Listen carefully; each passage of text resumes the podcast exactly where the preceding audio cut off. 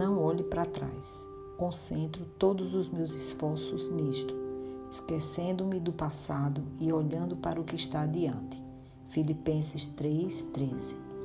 Podemos olhar para o passado de duas formas.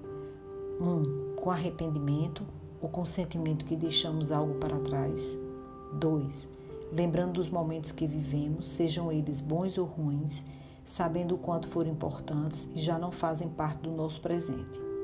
Quando a mulher de Ló olhou para trás, na saída de Sodoma, virou coluna de sal por desobediência às ordens do anjo enviado por Deus.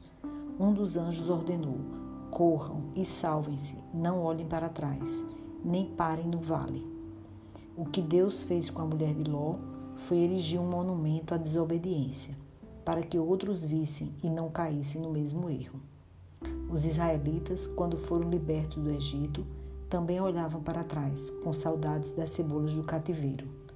Em tempos difíceis e desafiadores, importa que olhemos para o futuro com esperança e obedeçamos a palavra de Deus que ordena que avancemos, aguardando o dia do Senhor.